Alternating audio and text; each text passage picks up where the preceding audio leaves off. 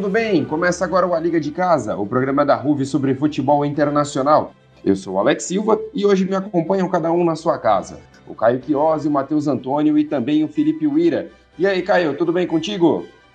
Tudo bem, Alex, Matheus, Felipe, nosso querido ouvinte, rodada agitada aí da Liga dos Campeões e a gente está aqui para falar, né? Então, bora aí para mais uma liga. Vamos lá para mais uma liga. E aí, Matheus, tudo certo com você, meu querido? Tudo certo, Alex, Caio, Felipe. Como o Caio falou, rodada muito agitada, com muitos jogos bons, e a gente está aqui para falar dos melhores.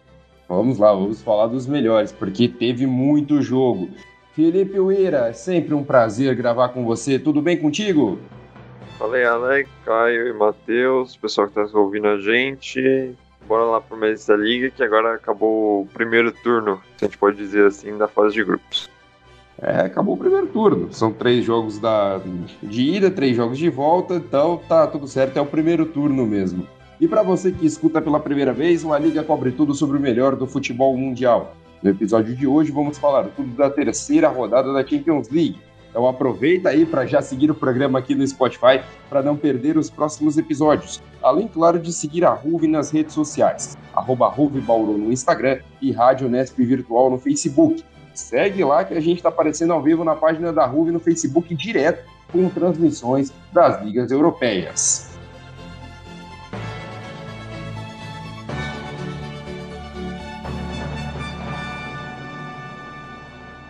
Começando essa edição do A Liga, vamos para o jogo do Liverpool, que venceu a Atalanta por 5 a 0. Matheus, depois de jogos fracos contra o Midland e contra o Ajax, Pra, dá para a gente dimensionar o quanto é importante esse atropelo do Liverpool para cima dos italianos? Olha, eu acho que o resultado, né, o 5 a 0 mostra quem realmente é o favorito do grupo. Claro que a gente já esperava o Liverpool dominando, mas depois das lesões que o time teve nesse começo de temporada, é, criou-se uma dúvida, né? Porque a Ajax e a Atalanta são dois times competitivos, com características até parecidas com a do Liverpool, mas depois dessa vitória o Liverpool mostra realmente quem manda no grupo. E pela primeira vez na temporada, acho que a gente viu o Liverpool jogando como Liverpool. Aquele time da temporada passada que é, sufocava, amassava o adversário e definia o jogo rapidamente. É destaque para a partida do Mané, do Salah e do Diogo Jota, né? Que a gente vai falar depois. Mas o português está vivendo uma grande fase, lembrando um pouco até o Salah quando chegou da Roma no Liverpool. É, realmente, está vindo muito bem o Diogo Jota, Caio, e atua são atuações muito boas e fez três gols nesse jogo diante da equipe da Atalanta no 5 a 0 que foi aplicado pela equipe do Liverpool. Na sua visão, já dá para começar a pensar no, com o Klopp armando o Liverpool com o Diogo Jota no lugar do, do Firmino? Olha, Alex, o Klopp vai ter muita dor de cabeça para escalar esse ataque depois dessas atuações do Diogo Jota, em especial essa contra a equipe da Atalanta, porque o Liverpool ele atacou de várias formas e foi efetivo nelas, né? Foi gol de contra-ataque, teve gol de lançamento, teve jogada coletiva, explorou a velocidade do trio de ataque, né? Que foi mais móvel sem o Firmino. E o Diogo Jota ele dá essa opção, né? O, o, quando ele foi contratado, o Klopp falou que o Diogo Jota é, amplia muito as possibilidades do ataque do Liverpool, né? Então aí o, o alemão vai ter uma dor de cabeça para escalar esse ataque, né? O Klopp também gosta muito do Firmino, sempre elogia ele, é um jogador importantíssimo no esquema tático, mas o Diogo Jota apareceu aí para ser mais uma opção e se mostrou uma opção muito efetiva. Isso com certeza.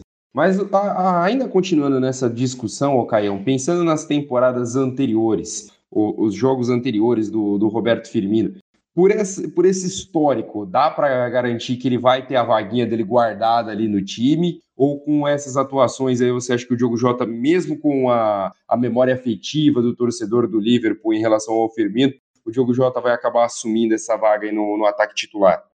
Olha, Alex, pelo histórico dessa temporada, eu diria que o que está bem ameaçada a vaga do, do Firmino, que o Diogo Jota fez atuações melhores no, nos jogos que entrou, mas se fosse pela, pelo histórico, eu acredito que não, né? O Firmino até passou por alguns momentos difíceis antes no Liverpool, mas sempre estava contribuindo com assistências ou puxando a marcação, sendo importante para o esquema tático. Mas se fosse ver essa temporada, aí o Diogo Jota de fato ameaça mesmo a, essa vaga do Firmino no ataque.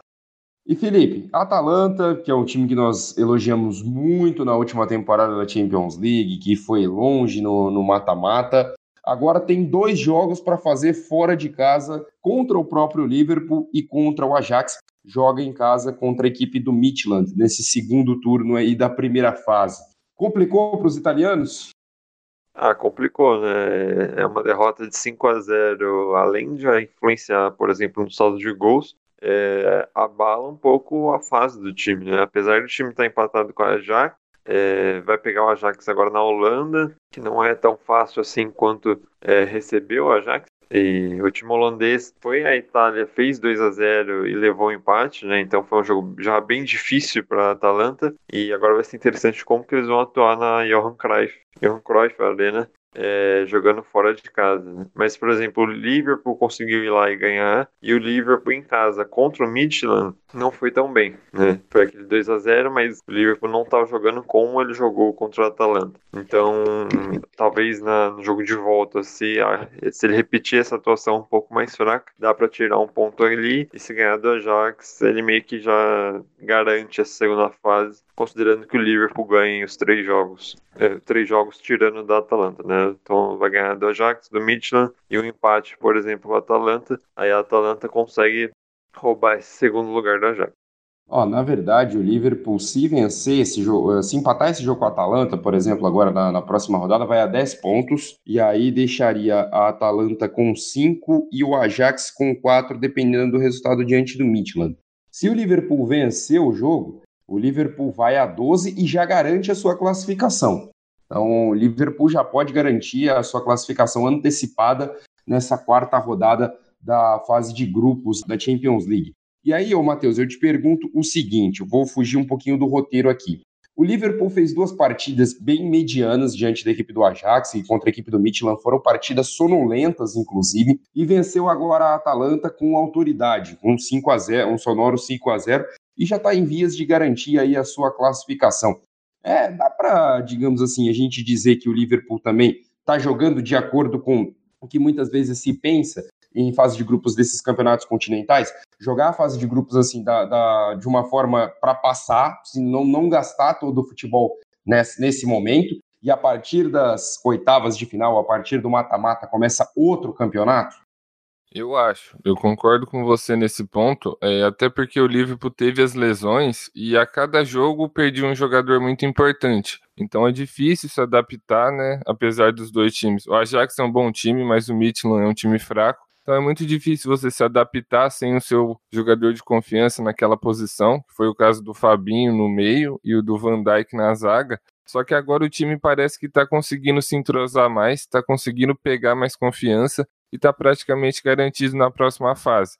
No mata-mata, a equipe vai chegar mais forte, vai chegar mais robusta e provavelmente vai acelerar mais os jogos, vai tentar dominar ainda mais do que dominou nesse jogo contra a Atalanta, porque o Liverpool, né, é um time que quando chega no mata-mata da Champions sempre costuma ir longe. Então, acho que essa fase de grupos, como você falou, está sendo protocolar. O time está só garantindo a classificação para chegar com o pé embaixo no mata-mata.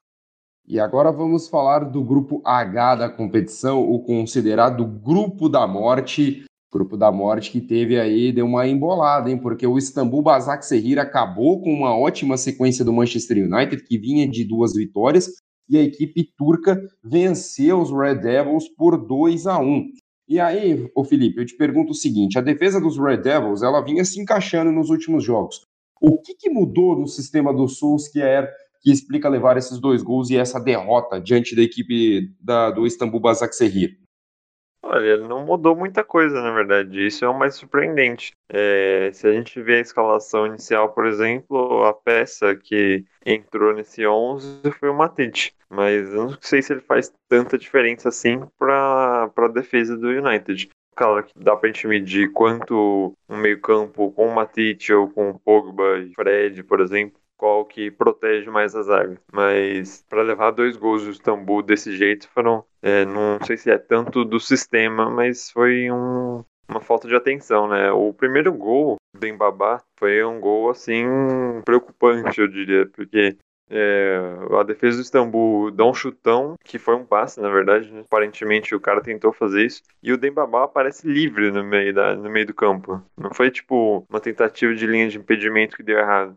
Foi pura falta de atenção. E aí o atacante, que é extremamente experiente, conseguiu, mesmo não sendo a velocidade, né, o pique dele, mas conseguiu chegar na área do United e fazer o primeiro gol. E aí já complica um pouco, né? Porque o Istambul consegue sair na frente e é um problema que o United já teve na Premier League, por exemplo, que é sair atrás dos jogos.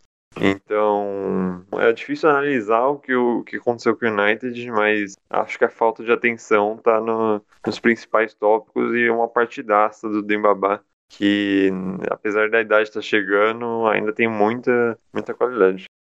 Ô, Caio, e agora a gente vai falar do outro, do, do outro extremo, né? A gente falou da defesa, agora vamos falar do ataque porque aconteceu a mesma coisa que, que havia acontecido na partida que a gente transmitiu entre Manchester United e Arsenal. A equipe do Manchester United no segundo tempo com muita posse de bola no jogo contra o Arsenal e chutou pouco no gol, criou poucas oportunidades de oportunidades claras de marcar. É demérito dos ingleses? O que está acontecendo para a equipe do United não conseguir ter essa criação e realmente levar perigo para o gol da meta adversária? Olha, Alex, eu acho que é um pouco de demérito do United sim, mas também efetividade e vamos dar mérito aí também para a defesa do Istambul, que é, o goleiro trabalhou pouco, digamos assim, né? Eu me lembro apenas de uma falta do Bruno Fernandes, que ele fez uma boa defesa. Do resto, o, a equipe do Istambul conseguiu bloquear os chutes e o United começou a chuveirar a bola na área, mas faltou criatividade aí nesse, nesse meio de campo, principalmente lá, lá no ataque, né? O Solskjaer novamente não tirou o Matic e quando precisou sair, ele tirou o Van de Beek e colocou o Pogba, sendo que você precisa soltar mais o seu time, você precisa ter mais criatividade, você precisa ter mais chegada à frente e você tira um jogador com essas características para colocar o Pogba, que é um cara mais organizador, ele tem, ele usa mais os lançamentos, apesar de pisar também na área, mas a característica dele é mais de organização do time, né? E você mantém o Matic, que é um cara de defesa, sendo que o Istambul estava explorando os contra-ataques, né? E o Patite não é lá aquele cara de velocidade, né? Então, acho que faltou aí um pouco de equilíbrio e principalmente criatividade para o United novamente, assim como foi contra o Arsenal no jogo que a gente transmitiu. E, hum, bom, maravilha. Vamos falar agora do outro jogo desse grupo, porque a equipe do RB Leipzig venceu o PSG por 2 a 1. PSG que acabou perdendo um pênalti, teve jogadores expulsos, e aí, o Felipe, a, além da questão das expulsões, o PSG teve que lidar com desfalques importantes na partida também, né? O Thomas Tuchel não teve à disposição, o Neymar, o Mbappé e o Icardi. Ainda mesmo assim, conseguiu é, fazer um gol, perder um pênalti, teve oportunidades para sair com um resultado melhor na partida. Na sua visão, Felipe, a falta desses jogadores no, no caso do Neymar, do Mbappé, do Icardi, e, e também a gente vendo o desempenho da equipe na partida, dá para mostrar que o PSG tem uma, já possui uma certa é, dependência ou independência desses jogadores dos craques do time? Olha, Alex, é sempre interessante ver o PSG se tem essas grandes peças do elenco para ver como que o time se comporta, né? E contra esse Leipzig foi interessante de ver porque eles conseguiram fazer bons lances, né? O suficiente para o Di Maria fazer um gol e ainda é, bateu o pênalti, né? Então foram duas chegadas de muito perigo, que eram para ser dois gols. E, por exemplo, se o Di Maria faz o gol e abre 2 a 0 é, eu acho que essa partida podia ter sido bem diferente do nível de é, do Leipzig ter que se abrir muito mais, né? Então, é claro que sem o Mbappé você perde bastante esse potencial de contra-ataque, mas não sei se teriam duas expulsões no jogo, o que prejudica também lá na frente.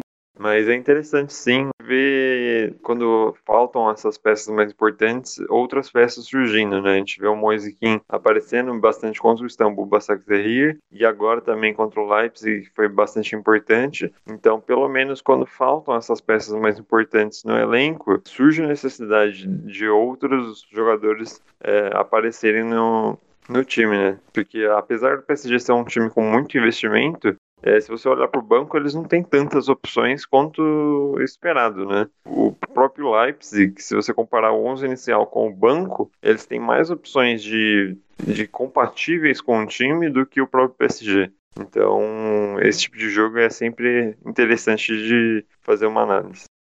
E por falar em Leipzig, ô Matheus, uma vitória importante, bateu a equipe do PSG, chegou a seis pontos no grupo junto com a equipe do Manchester United. Dá para cravar aí que o, o, a equipe do RB Leipzig, comandada pelo técnico Nagelsmann, está mostrando potencial para ir adiante na, na Champions League, para ir longe mais uma vez nessa temporada de Champions? Olha, o potencial existe, né? Tanto que lá no, no, no primeira liga antes da, da Champions, assim, que a gente fez a preparação, eu apostei no Leipzig passando junto com o PSG. E em questão de mata-mata, acho que vai de depender muito do sorteio e do caminho que o time vai ter para conseguir chegar numa possível semifinal novamente. Só que o Leipzig joga bem, né? O time tem uma variedade de jogo muito interessante. É, tem um contra-ataque forte, pode trabalhar muito bem a bola ou definir a jogada de maneira rápida, e tanto que ontem conseguiu jogar melhor do que o PSG, na minha opinião. O Felipe falou da, das outras estrelas, assim, outros jogadores que apareceram do time francês. Eu acho que foi, assim, o primeiro tempo especialmente, porque depois o Leipzig conseguiu é tomar conta do jogo, de certa forma, e o pênalti cometido pelo Kimpembe infantil acabou ajudando muito na vitória. Só que a equipe alemã tem sim muito potencial para passar de fase e aí depois o mata-mata é o sorteio que vai dizer até onde que eles podem chegar. E Caio, o grupo embolou, né? O Manchester United ali é líder com seis pontos, o Leipzig tem seis pontos e aí a gente tem PSG, Istambul Basaksehir com três pontos, os dois ali nas últimas colocações do grupo. Dá para falar que ligou o sinal de alerta para a equipe do PSG com duas derrotas em três jogos? Com certeza, Alex. Agora vira praticamente obrigação do PSG vencer os três próximos jogos, né? Principalmente o próximo contra o Leipzig, né? Porque pensando assim, caso o PSG perca do Leipzig e o Manchester United ganhe do Istambul, o, o Manchester e o Leipzig podem fazer aquele, aquele famoso jogo de comadres, né? Para as duas equipes passarem, porque daí o Leipzig chega a 9, o Manchester United também chega a 9, e daí um empate complicaria muito a vida do, do PSG, né? um possível empate entre United e Leipzig, né? Na então, verdade, o Caio, só para te ajudar aí na sua análise, a, ó, a situação é o seguinte: se o Leipzig vencer o PSG e o Manchester United bateu, bateu o Basak Sehir, os dois vão a nove pontos. Deixam o Paris Saint-Germain e o Basak Sehir com três. Um empate dos dois na, que seria na última rodada, no caso, né, entre o RB Leipzig e a equipe do Manchester United, classifica os dois. Então, os Exato. dois basicamente estariam aí por um, por um empate para garantir a sua vaga na, nas oitavas de final da Champions. Exatamente, Alex. Por isso que o próximo jogo do PSG é tão importante assim, para não ficar dependendo é, de outros resultados para se classificar, né? E eu acho que o, o principal alerta aí tem, é do, do Paris Saint-Germain depois dessa, dessa derrota aí para o Leipzig. Tá certo, então. E com isso a gente fecha esse primeiro bloco do programa, mas continua ouvindo que tem muito jogo ainda para a gente discutir. Aproveita essa pausa aí e segue o A Liga aqui no Spotify para não perder nenhum dos próximos episódios. E também não deixa de seguir a gente no Instagram, que é @ruvibauru e no Facebook é Rádio Nesp Virtual.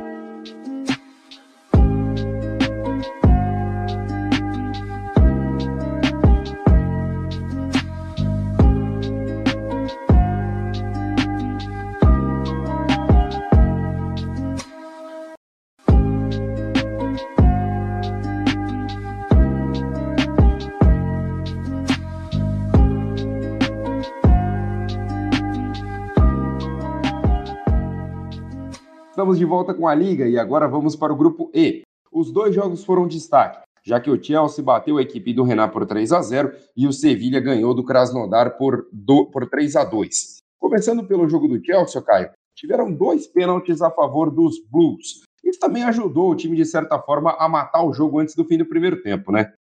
Ah, eu acho que sim, Alex. Uh, o Chelsea tem um ataque muito bom, né? Tá se mostrando aí é, um ataque bem versátil e bem mortal. E aí já, já acabou acho que a, aí meio que decidiu a partida com esses dois pênaltis, né? O Rennes não tem toda aquela qualidade técnica para ir buscar uma virada, né? Ainda mais contra o Chelsea. Então isso auxiliou muito a equipe do Lampard a ter tranquilidade e principalmente administrar o jogo depois. E aí a equipe do Chelsea também numa consistência def defensiva muito importante também, né, Felipe? O time conseguiu ali não sofrer em nenhum momento com, com a equipe do, do Rennes na defesa e o Lampard está encaixando o time, pelo menos na minha visão. Você concorda com isso, que a defesa está encaixando na mão do técnico Frank Lampard?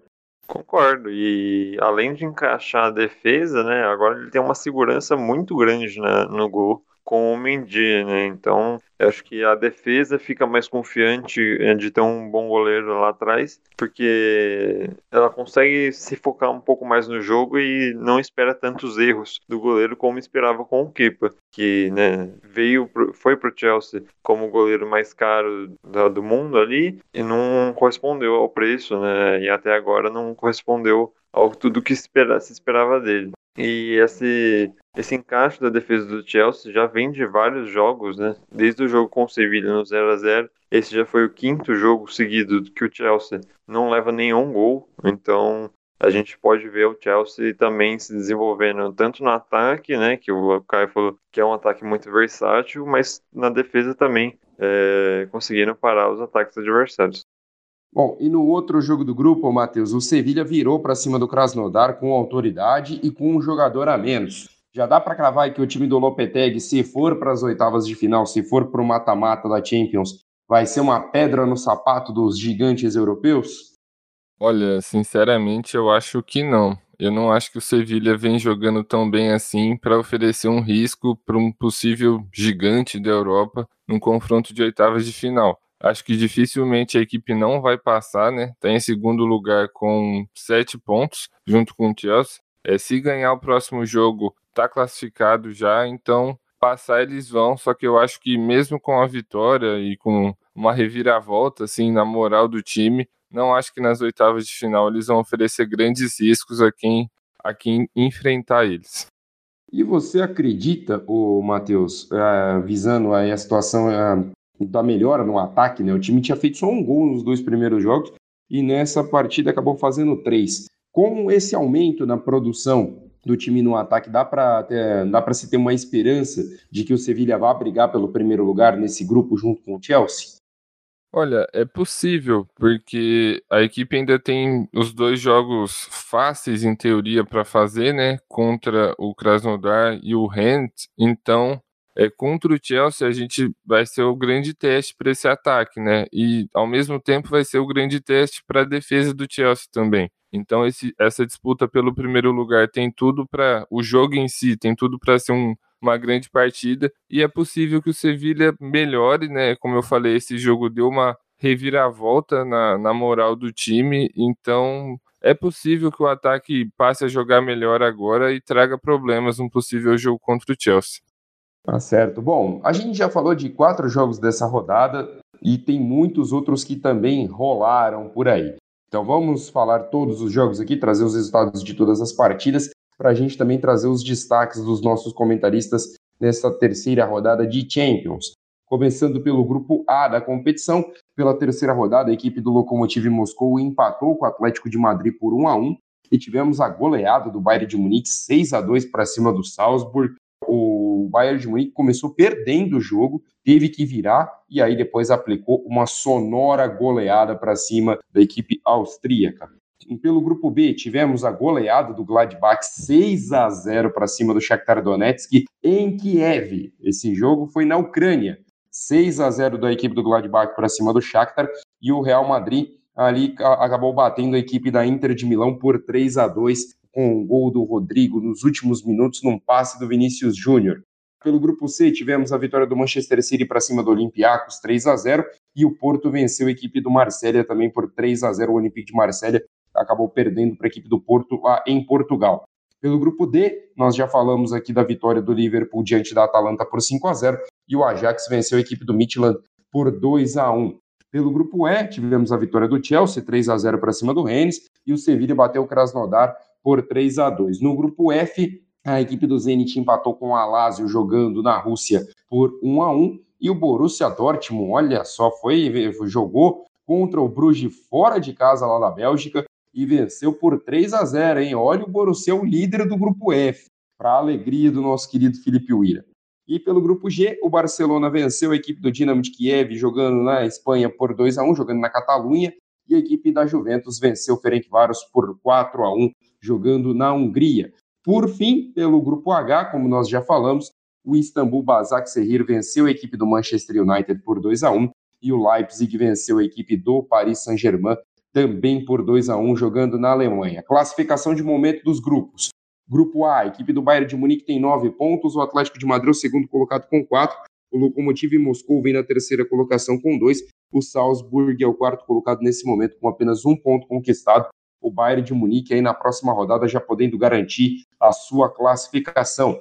Grupo B emboladíssimo. O Borussia Mönchengladbach é o líder com cinco pontos, seguido de Shakhtar Donetsk com quatro. Nesse momento, Real Madrid com quatro pontos e Inter com dois estariam fora das oitavas de final da Champions League. E esse grupo B é para a gente ficar de olho. No grupo C, o Manchester City tem nove pontos, o Porto é o segundo colocado com seis, o Olympiacos vem na terceira colocação com três, o Olympique de Marseille é o quarto colocado, ainda não pontuou nesta Champions League, equipe do Manchester City que pode garantir a sua classificação já na próxima rodada, se vencer a equipe do Olympiacos jogando lá na Grécia. Grupo D, o Liverpool é o líder com nove pontos, o Ajax é o segundo colocado com quatro, a Atalanta vem na terceira colocação também com quatro pontos, e o Midland é o quarto colocado até o momento, não pontuou. O Liverpool também pode garantir a sua classificação na próxima rodada, desde que vença a equipe da Atalanta. Pelo grupo E, tivemos aí o Chelsea é o líder do grupo com sete pontos, e o Sevilha também é, vem na segunda colocação com sete, o Krasnodar é o terceiro com um, e o Rennes vem na quarta colocação com um ponto.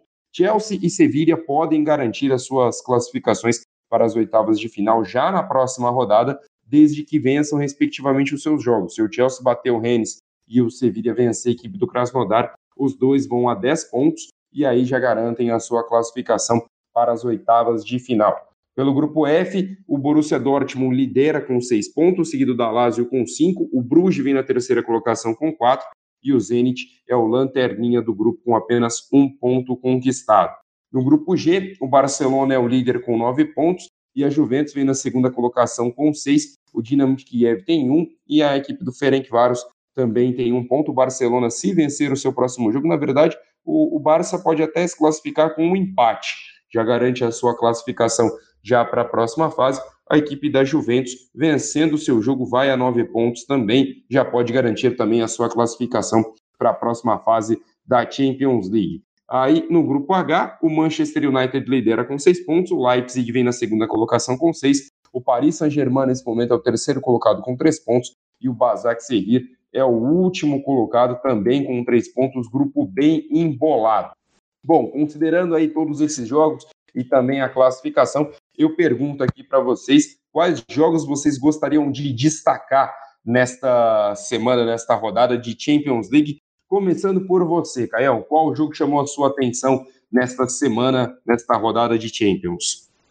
Bom, Alex, eu vou destacar o jogo do Barcelona contra o Dinamo. É, o Barça passou um certo sufoco ali contra a equipe ucraniana, não jogou bem, não foi um futebol muito vistoso, mas ganhou devido às suas qualidades individuais que foram o Messi, obviamente, né, melhor jogador do Barcelona, e principalmente o Ter Stegen, que voltou de lesão e fechou o gol e evitou que o Barça perdesse pontos contra o Dinamo. O time em si não foi brilhante ou vistoso, saiu com os três pontos, que dá muita tranquilidade no grupo, né? Já com empate já pode se classificar, mas a defesa do Barcelona me, me surpreendeu ali. O Barça que foi só com dois jogadores, dois zagueiros, né, para essa partida e o Ter Stegen salvou demais né, um baita goleiro aí, mostrando a sua importância para o Barcelona. E aproveitar o momento aqui, eu gostaria de fazer uma errata da nossa transmissão do El Clássico. Eu tinha dito que o Ronald Araújo era um zagueiro brasileiro, e na verdade ele é uruguaio, né? Mas o nome facilmente seria de um zagueiro brasileiro aí, né? Então, só fazer essa correção, né? O nome do, do Ronald Araújo acabou me, me confundindo aí. Mas, mas convenhamos que, que facilmente seria um zagueiro brasileiro, né? Ah, não, com certeza. Pelo nome dá para confundir facilmente. Uira, qual jogo você gostaria de destacar nessa rodada de Champions, além dos que a gente já falou? Olha, eu vou destacar o 6 a 0 do Borussia Mönchengladbach é, na Ucrânia. Foi uma atuação muito boa do time do Marco Rose, que apresenta um trabalho muito diferente, né, muito acima no, nesse Borussia Mönchengladbach. E além do, da atuação do técnico, também tem que destacar o Alessandro Plea, Plea que teve três gols nesse jogo, além de uma assistência fantástica para o Stindl. Então eu fico com esse jogo porque a capacidade do Mönchengladbach adaptar seu jogo para cada partida é muito interessante, né? Contra o Real Madrid fez o 2 a 0 e se segurou de todas as formas, tá certo que tomou um empate, mas estava segurando muito bem e formou um sistema defensivo ali muito interessante, bem fechadinho. E agora contra o Shakhtar foi para cima, deu 10 chutes no gol, deu 20 chutes no geral. E o Plea brilhando lá na frente, junto com o Turhan. Então eu fico com o Mönchengladbach 6 a 0 e só para corroborar aí, né, você falando do, do Mönchengladbach, na verdade não corroborar, né, mas trazer uma, um fato importante, os alemães nessa rodada impecáveis, né? A equipe do, do Bayern de Munique venceu o Salzburg por 6 a 2 o Gladbach venceu por 6 a 0 a equipe do Shakhtar fora de casa, a equipe do Borussia Dortmund venceu o Bruges e também o RB Leipzig batendo a equipe do Paris Saint-Germain, rodada perfeita para os times alemães. Matheus, qual jogo você gostaria de destacar?